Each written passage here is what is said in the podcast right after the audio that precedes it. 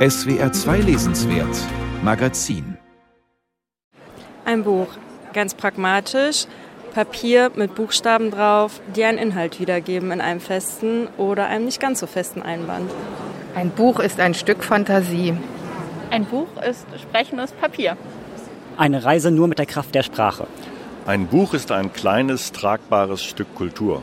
Ein kleines Abenteuer im Alltag.